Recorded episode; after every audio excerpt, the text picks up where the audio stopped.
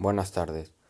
El día de hoy le venimos a hablar sobre la narrativa de ciencia ficción de la materia literatura. Le venimos a dar un concepto.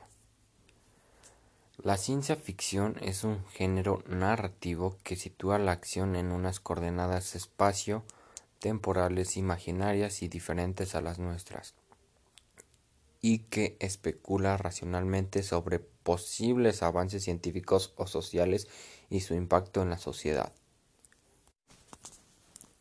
En ocasiones se le ha llamado también literatura de anticipación, debido a que algunos autores como Julio Verne han llegado a anticipar el surgimiento de logros científicos y tecnológicos como los cohetes espaciales o submarinos.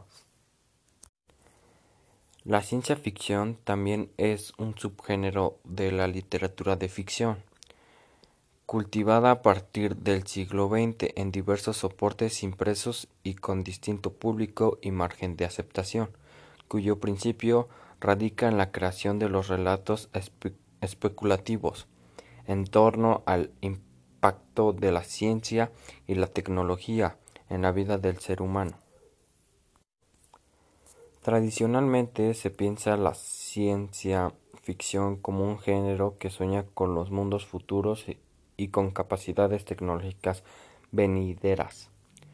Consideración que hace el género depender enormemente de una capacidad adivinatoria como la que se atribuye de Julio Verne, escritor que predijo los viajes del, en globo y en submarino de sus novelas de aventuras.